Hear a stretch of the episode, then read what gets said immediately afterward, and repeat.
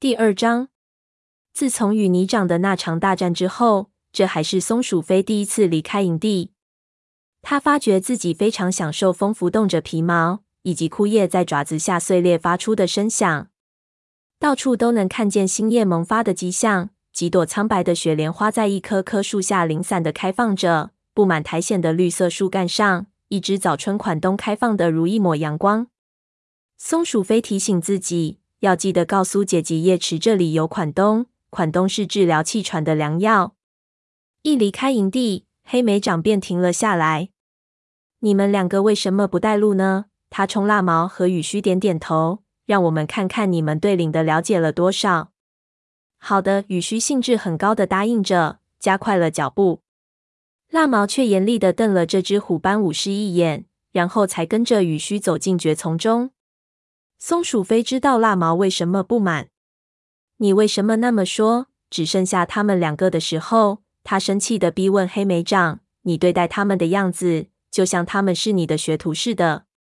你不要忘了。”蜡毛比你大，但率领巡逻队的是我。黑莓长不客气地提醒道：“如果你不喜欢我下达的命令，你最好这就回去。”松鼠飞张开嘴想猛烈回击，可是马上又闭上了。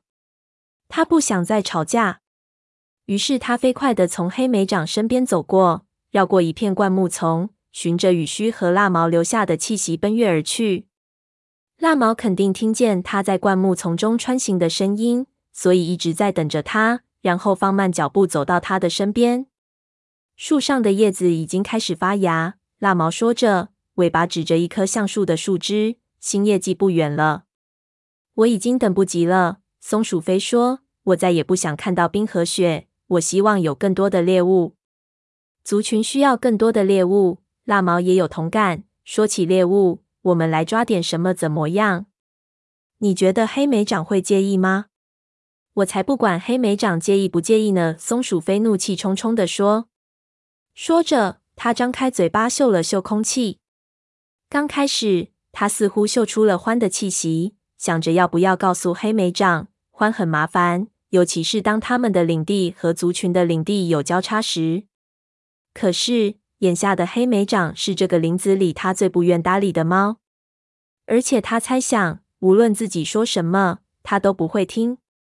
他又嗅了嗅，松鼠的气息立刻涌了过来。很快，他发现前面几只狐狸伸长的地方，一只尾巴毛茸茸的家伙正在弯腰啃一个坚果。他立刻把獾的事情抛到脑后。他观察一下风向，拉开狩猎姿势。朝着猎物蹑手蹑脚的爬过去，他跃起身子，松鼠却一下跳向邻近的一个树干。可是他的动作更快，爪子插进了松鼠的肩膀，朝着他的脖子上猛地一咬，就把它杀死了。突然，林子里响起急切响亮的警告声。松鼠飞不禁转过身，看见一只黑鸟正从一片灌木丛中展翅飞起，蜡毛正沮丧地看着。你运气真不好，松鼠飞说。可能是我追赶松鼠时惊扰到它了。蜡毛摇摇头说：“不是的，是我踩到了一根小树枝。没关系的，过来和我一起吃吧。”松鼠飞摇了摇尾巴，以示邀请。我一个吃不完。正当蜡毛和松鼠飞一起吃着猎物时，黑莓长从灌木丛中走了出来。你们在干什么？他咆哮道。难道你们忘了我们是要去风族？松鼠飞把满嘴的东西吞下去。好了，黑莓长，看在星族的分上，不要生气。今天早上我们谁都没有吃东西。他很尴尬，不知道黑莓长对自己的事好作何反应，于是丢下了那只松鼠，继续说道：“如果你也想吃，就过来一起吃点吧。”不用啦，这只虎斑猫武士的声音很不友好。雨须在哪里？已经往前边走了。蜡毛说着，用尾巴一指。黑莓长没再说什么，他顺着这只淡灰色公猫指的方向，大踏步穿行在高高的草丛中，直到深色的皮毛淹没在湿漉漉的绿叶丛中。松鼠飞恼怒的嘶嘶叫了一声。蜡毛用尾巴尖轻轻的弹了一下他的耳朵，说道：“不要让他这么容易激怒你。”不会的，松鼠飞咕哝一句。尽力想说服自己就是这么想的。他一度想起长途跋涉时，自己和黑莓长那么亲密，那么相互依赖，那么彼此需要对方。我们什么时候变成了这样子？他不由得绝望地想。松鼠飞抬头扫了蜡毛一眼，看见他深沉的眼神里满是关切。他知道他想跟自己更亲密些，而不仅仅是普通的关系。他想告诉他自己也有同样的感觉，但是一切来得太快，以至于他都不相信这感情是真的。他需要首先解决和黑莓长的争吵。再说眼下还有事要做。他的急躁一闪而过，提醒自己道：“你是一位武士。”不是一只发神经的兔子。他和蜡毛三两口吃完那只松鼠，再次动身朝风族的边界走去。很快，他们赶上了黑莓长和雨须。黑莓长抓了一只欧良鸟，正狼吞虎咽的吃着；雨须则在吞咽一只田鼠。他们俩赶上来时，雨须抬头看了一眼。我还以为你们俩走丢了呢，雨须说道。黑莓长咽下最后一口鸟肉。站起身，他一句话也没说，转身扬长而去。松鼠飞看看蜡毛，与他对视片刻，然后耸耸肩，跟了上去。树木变得越来越稀疏，松鼠飞开始听到水从石头上流过的淙淙声响。巡逻队来到一个斜坡的顶部，斜坡下面就是作为雷族、风族边界的溪流。一股风族的气息随风飘来。不过一只猫的影子都看不见，肯定刚刚过去了一支巡逻队。蜡毛轻声说：“这些气味标记还很新鲜，这是个好兆头。”松鼠飞不由得想：如果风族正在有条不紊的巡逻边界，说明他们已经开始从泥掌的叛乱中恢复过来。那是不是意味着一根须已经能够到月亮池去，从星族那里接收他的九条命和族长名号呢？往踏脚石那边走，黑莓长提议：“我们或许可以赶上他们。”说完，黑莓掌冲下斜坡，朝溪流上游跑去。巡逻队的其他成员紧随其后。树木很快就被开阔的荒野替代了。松鼠飞扭过头去，看到身后光秃秃的树枝，灰蒙蒙的一片。在远处，湖水映照着淡蓝色的天空，太阳就快要爬到最高点了。此处的溪水更加湍急，在两岸间奔腾着，岸边散布着梭草和芦苇。踏脚石边泛起阵阵泡沫，踏脚石连成一条小路，通到对岸的荒原上。就算是在溪水涨满的时候，猫跳过去也易如反掌。猛烈的风吹着松鼠飞的脸，拨弄着它的皮毛，让它眼里泪水直流。真不知道风族是怎么忍受这些的，它对蜡毛抱怨着。一棵树都看不见。蜡毛小声打趣道：“雷族的领地上树枝遮蔽天空，没准他们还纳闷我们是怎么活着的。下雨的时候，他们就知道了。”松鼠飞咕哝一句，一抹一闪而过的淡棕色吸引了他的眼球。一只兔子正在山脊上飞奔。松鼠飞着痒难耐，想追过去，可是兔子已经跑进风族的领地。紧接着。出现了一只身形瘦长、深烟灰色的猫，它肚皮贴着地面，紧紧地追着兔子。松鼠飞眨巴着流泪的眼睛，认出是鸭羽。和黑莓长一样，它也曾被星族选中，长途跋涉前往太阳沉没之的。狩猎者和猎物都消失在一个山谷里。紧接着传来一阵尖叫，不过持续的时间很短。松鼠飞知道。这位风族武士已经抓到猎物了。狩猎巡逻队，羽须说着，冲山顶点点头。又有两只风族猫跟着鸭鱼走过山脊，不过速度要慢得多。松鼠飞认出暗灰色虎斑花纹的是王角，后面身形小些的是他的学徒幼爪，第三只是白尾。他们居高临下的俯视着下面的雷族巡逻队。黑莓长喊道：“火星派我们来传话。”王角和白尾相互看了一眼，然后王角率先顺着斜坡走了下来。最后，三只猫在小溪的对岸站住了。什么话？王角问道。松鼠飞仔细的观察着这位风族武士。他曾是泥掌最强劲的支持者，身上还有那场战斗留下的伤疤，一只耳朵被撕裂了，一侧的肩膀上也被扯掉了一大块皮毛。不过话说回来，如果他是巡逻队的队长，说明一根须已经决定再次信任他了。黑莓长低头表示敬意。火星派我们过来看看，确保一切安好。他说道：“他要我们来查实一下。”看一根须是否已经去过月亮池？是一星，白尾纠正道。松鼠飞的肚子不由猛地一紧。直呼风族族长普通武士时的名字是个低级错误，这仿佛是说黑莓长并不乐意接受他从星族那里得到的新名号。对不起，是一星。黑莓长猛地抽动着一只耳朵，声音依然非常淡定。这是好消息，请把我们的祝贺带给他。可以吗？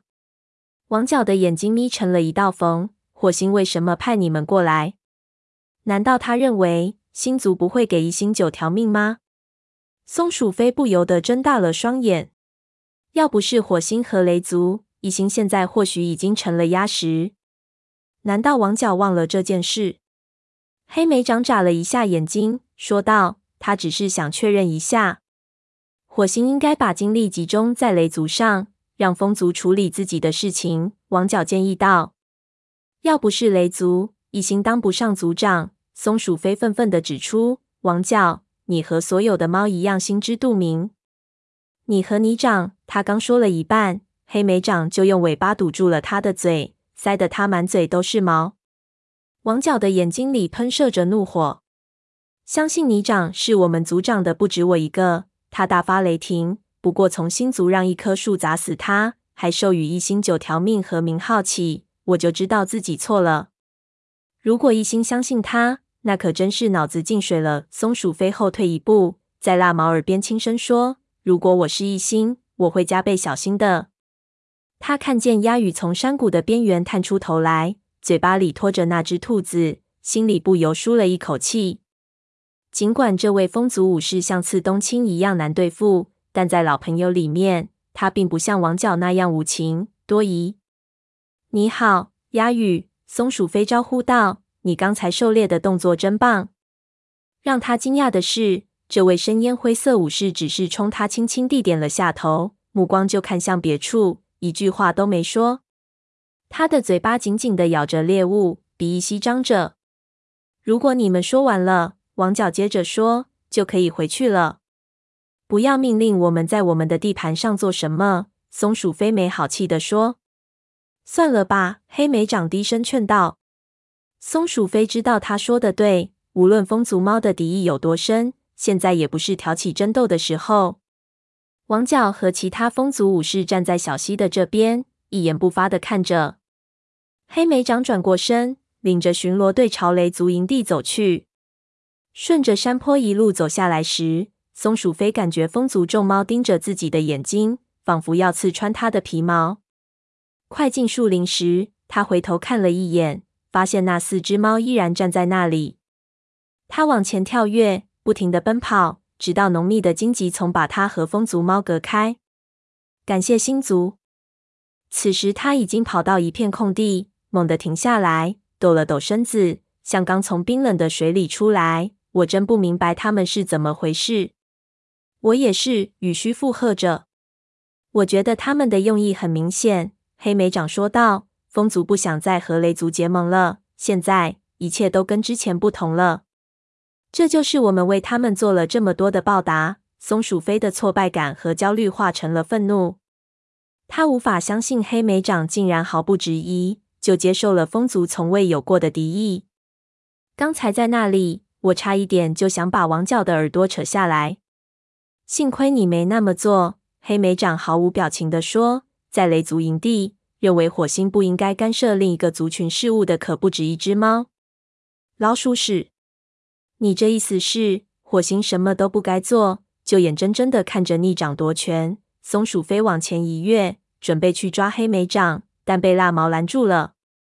别冲动，蜡毛劝说道。风族或许是想证明，他们现在有了新族长。已经再次强大起来，给他们些时间，他们会冷静下来的。松鼠飞觉得这只淡灰色公猫说的有道理，但这并不意味着他会容忍黑莓长对自己父亲不敬。他强忍着把脖颈的毛平顺下来，尽管他气得直打哆嗦，还是跟着大家朝雷族营地走去。火星一直想帮一星，他对着黑莓长的后脑勺说道。此时，黑莓长正穿行在一片灌木丛中，他们一直都是朋友。或许吧，但是很明显，一星再也不需要他的帮忙了。黑莓长头也不回的应了一声。他确定无疑的语气再次激怒了松鼠飞。族群之间反目成仇很自然。风族有难，我们帮忙是对的，但我们不能一直替他们操心。黑莓长补充了一句：“愚蠢的毛球。”松鼠飞低吼一声，他的声音不够大，黑莓长并没有听见。他不喜欢各个族群在进入心灵的以后，如同流水一样各行其道。在离开森林的旅途中，他们是如此亲密，大家竭尽全力，互相帮助。根本不去想谁属于哪个族群。到底发生了什么，让他们这么快就忘掉一切，相互敌视和对抗？如果大家不互相依靠，该如何在这个全新的、不熟悉的地方存活下去呢？如果雷族需要风族的帮助，又会发生什么？雨须不无担心地说。他似乎是按照松鼠飞的想法往下想。你们谁想过吗？黑莓长领着巡逻队返回营地的路与来时的路不同。大家在路上狩了猎，把猎物带了回去。松鼠飞在一棵橡树下停住了，他再次嗅到了獾的气息。这次的气息更强烈，而且是刚刚留下的。他猜獾可能刚刚经过这里。黑莓长，你也闻到了吗？这位虎斑武士衔着刚刚捕到的松鼠走过来。他把猎物放下，舌头舔了一下下巴周围，然后深吸了一口气。琥珀色的眼睛里立刻流露出警惕的神色。是獾，就在附近。他警告道。松鼠飞感到身体一阵刺痛。领的内有獾，可是所有猫最不愿看到的。鹰霜已经从河族领地赶走了一只。一直以来，他还以为雷族很幸运，不会遇到獾。我们得做点什么，松鼠飞不由得说。黑莓长点点头。只要有可能，獾会把幼崽们当成美餐。他们不大可能吃成年猫，但这并不是说成年猫遇见獾不会有什么危险。獾会纯粹出于兽性而大开杀戒，把捉住的猎物在地上狠狠地踩，或者放在嘴里咬，直到猎物死亡才会罢休。松鼠飞提醒自己。并非所有的獾都那样坏。他第一次走出森林的时候，曾遇到午夜。午夜就是一只很聪明的獾，住在太阳城梅枝的。午夜曾经提醒他们说，两角兽要毁掉森林，还提醒所有的族群必须离开。但是午夜是绝无仅有的，他的族欢如果由着性子，个个都是嗜血的杀戮者。有问题吗？辣毛走过来，站在松鼠飞和黑莓长身边。他说话的声音含混不清，因为嘴里叼着几只老鼠尾巴，老鼠在胸前晃来晃去。黑莓长用尾巴招呼羽须。这位年轻的武士一路小跑着赶过来。他刚捕到一只画眉鸟，脸上一副满足的表情，鼻子上还沾着一根羽毛。一只獾，没准还不止一只，来过。黑莓长对他说。不查清楚，我们不能回营地。你的意思是跟着踪迹找？羽须吃惊地说：“你确定吗？我们必须确定獾是否离开了我们的领地。”松鼠飞，你能辨识出獾往哪个方向去了吗？松鼠飞嗅了嗅獾留在草上的气息，这边，他用尾巴一指。黑莓长走过来嗅了嗅，说：“所有猫保持安静，在弄清楚有多少只獾。”并找出最好的应对方法前，我可不想惊动他们。幸运的是，我们是逆着风的，不会把我们的气息吹过去。众猫把猎物堆放在橡树下，把些土盖上，以备将来取走去。然后在黑莓长的带领下出发去寻找獾。他们循着踪迹来到林子深处，朝着影族的方向走去。到处是被翻开的泥土。看样子，獾一直在挖掘植物的茎根。松鼠飞不由得为朋友褐皮和影族的其他猫担心起来。如果在这里找不到獾，就需要派只猫去提醒黑猩。气味越来越浓烈，最后一股刺鼻的臭气遮蔽了林子里所有的气息。松鼠飞觉得脊背上的毛直立了起来。看样子影族依然安然无恙，獾还在附近。黑莓长突然在一块巨石的阴影中停下来，竖起尾巴，示意其他猫不要靠近。只见他轻手轻脚爬上满是棱角的石头顶部，探头往对面看。他立马又俯下身来。松鼠飞轻轻地靠过去，躲在巨石后面往对面看。巨石的另一边，地面平坦，铺满鹅卵石。再往远处是一片更为光滑的灰色巨石。其中两块巨石中间有一个裂开的洞，两侧是新挖出来的土。一股难闻的气味从湿湿的泥土上飘过来，是獾和狐狸混合的臭气，呛得松鼠飞差点打喷嚏。獾肯定是把窝安在狐狸的旧巢里了。松鼠飞不由得想，在洞穴前面，三只小獾扭打在一起，发出尖利的躁动声，就像是不喜欢大白天待在森林中似的。松鼠飞吓得脖颈上的毛都竖了起来。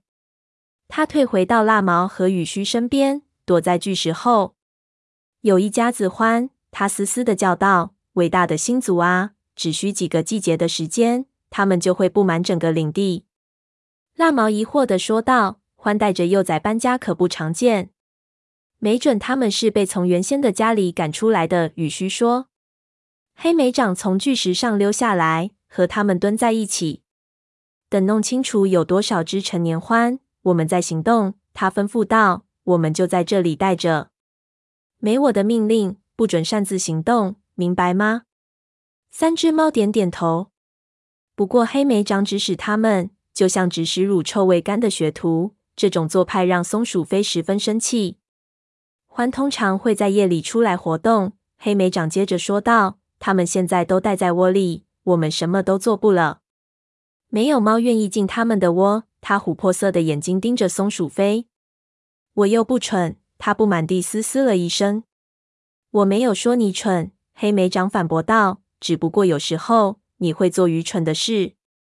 蜡毛深吸一口气，似乎想为松鼠飞挺身而出，但松鼠飞轻轻的挥动尾巴，示意他安静。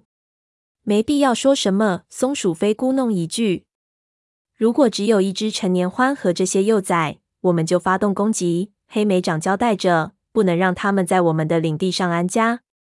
我们四个应该能对付一只獾，毕竟鹰双只生一个就赶走了一只，说不定还是同一只獾呢。听到黑莓长提起他的同父异母的弟弟，松鼠飞脖梗上的毛再次竖了起来。让他生气的是，黑莓长不承认鹰双不值得信任就已经够糟的了。他还想把鹰双奉为勇气和战斗技能俱佳的楷模。我们没准可以把獾赶到影族的领地，松鼠飞说道。那样一来，影族武士就该出面了。黑莓长的眼睛里发出炽热的光，声音却十分冷静。我们必须首先保护自己的族猫。要是不止一只獾呢？蜡毛忍不住问。我们就搜集尽可能多的信息，向火星汇报。现在。找一个可以看见獾洞口的地方躲起来。松鼠飞回到它位于蕨丛中的有利位置。獾的幼崽还在土堆前打闹着。太阳升得更高了。要不是肚子饿得难受，松鼠飞也许会打瞌睡。它和蜡毛分享吃松鼠，似乎是老早以前的事了。他满心渴望着橡树底下的那堆猎物。松鼠飞张大嘴巴打个哈欠。一股更为浓烈的獾的气息冲进了他的嘴鼻，他赶紧把嘴巴又闭上了。空地那头的蕨丛窸窣作响，转眼功夫又出来一只獾。它身体强健，肩膀宽宽的，长长的鼻子中间有一道白色的条纹。那只母獾缓缓走到空地，三只幼崽蹦蹦跳跳的奔过来。母獾把一嘴的甲虫丢到地上，幼崽们大口吞吃着，高兴的尖叫着。黑莓长跃上巨石顶部，挑衅的大吼一声。母獾猛地抬起头，回应着咆哮一声，露出两排尖尖的黄牙。黑莓长又大吼一声：“上！”他从巨石上跳下去，落在幼崽中间，吓得他们嚎叫着四散而逃。他们在洞口聚成一堆，惊恐的瞪大眼睛看着这位武士。蜡毛猛地从藏身的地方冲到空地上，身后紧跟着雨须。松鼠飞冲到前面，和黑莓长并肩站在一起。滚出去！他知道獾们根本听不懂，但还是冲他们恶狠狠地说：“这是我们的地盘。”黑莓长的两只前爪朝母獾的嘴打过去，母獾往后一闪，巨大的獾掌旋即劈过来。黑莓长闪身躲开，松鼠飞扑向母獾，用爪子抓掉它侧腹的一块皮，血从抓烂的地方涌出来。松鼠飞拼命地甩着爪子，想把挂在上面的黑色发毛甩掉。它一闪身，躲过狠狠咬过来的嘴，飞快地跑开。就在这时，蜡毛从另一侧冲上来，他们两个快速跑动着，惹得母獾来回摆动脑袋，拿不准该先朝哪个快速移动的目标下手。这好办，松鼠飞心里不由想，他动作太慢，太笨重。就在这时，一只硕大的白毛爪子劈了过来，落在离松鼠飞腰部不足一老鼠远的地方，吓得他不由尖叫一声。如果那只爪子落在他的身上，他会立刻脊柱断裂。松鼠飞受到惊吓，身体如同筛糠，连滚带爬的逃离了那只獾。他很想跑回营的，但是他清楚眼下还不行，不能让那个被激怒的家伙在雷族的领地安家，否则从幼崽们到大多数英勇善战的武士都难以安宁。松鼠飞挣扎着站起来，正好看见黑莓长在击打獾的肩膀，接着跳起来。试图用牙齿紧紧地咬住獾的喉咙，结果被獾一下子甩出去。黑莓长就这样被扔到半空中，重重的落在地上，再也动弹不得。松鼠飞吓得浑身乱颤，赶紧朝他跑过去。可没等他跑到跟前，黑莓长就像刚从深水中爬出来一样，晃晃脑袋，挣扎着站起来，粗声粗气地说：“我没事。”松鼠飞扭身冲向欢。直立起后腿，用一只爪子去抓对方的鼻子，另一只爪子则猛地朝那双亮闪闪的小眼睛击打过去。蜡毛连续击打獾的腰部，同时给黑莓掌腾出空间，让它咬獾的后爪。雨须用前爪勾住獾粗糙的皮毛，牙齿紧紧咬住獾的耳朵。獾疼痛难忍，他甩掉黑莓掌和雨须，发出混合着愤怒和挫败感的吼叫，转身逃走。蹒跚走过狐狸洞口时，他用嘴把幼崽们拱起来，并把他们聚在身前，带着他们逃离了空地。再也不要回来了！蜡毛大吼一声。獾听不懂他在说什么，但肯定明白他的意思。四只猫肩并肩站着，母獾的咆哮声和獾仔的尖叫声在林子里逐渐消失。大家表现的都很勇敢。黑莓长气喘吁吁的说。希望这是最后一次看见他们，也希望这里再也没有獾。蜡毛附和着。黑莓长点点头说：“我们把洞填上，要留心，确保他们无处可回。”什么？现在吗？松鼠飞抗议道：“我累坏了，而且肚子饿得咕咕直叫。”不，不是现在。我们先回营地，带几位武士过来处理这个獾窝，之后。要定期巡逻，多留心。感谢星族，松鼠飞叹一口气：“咱们走吧，去把猎物取出来。”四只猫缓慢地穿过林子往回走。松鼠飞和泥掌战斗时留下的伤疤上又添新伤，感到一阵阵的刺痛。按照这速度，我身上留不下几根毛了。他不由咕哝一句。蜡毛走到他的身边。用舌头轻轻舔着他肩膀上的一个抓伤。你打得真漂亮，他低声说。你也是。松鼠飞看见他的后腰上一块毛被抓掉了，淌着血，样子很狼狈。他用鼻子碰了碰他的耳朵。我敢说，那只獾会多希望从来没有进过我们的领地。他想象着这个庞然大物在灌木丛中穿行，身后跌跌撞撞的跟着幼崽们的情景。突然间。他对他们的恐惧感同身受，不由生出一股同情。他太清楚失去家园、长途跋涉寻找新家的滋味了。我希望他能给幼崽们找个安全的地方。松鼠飞不由得想，但是最好离雷族远点，越远越好。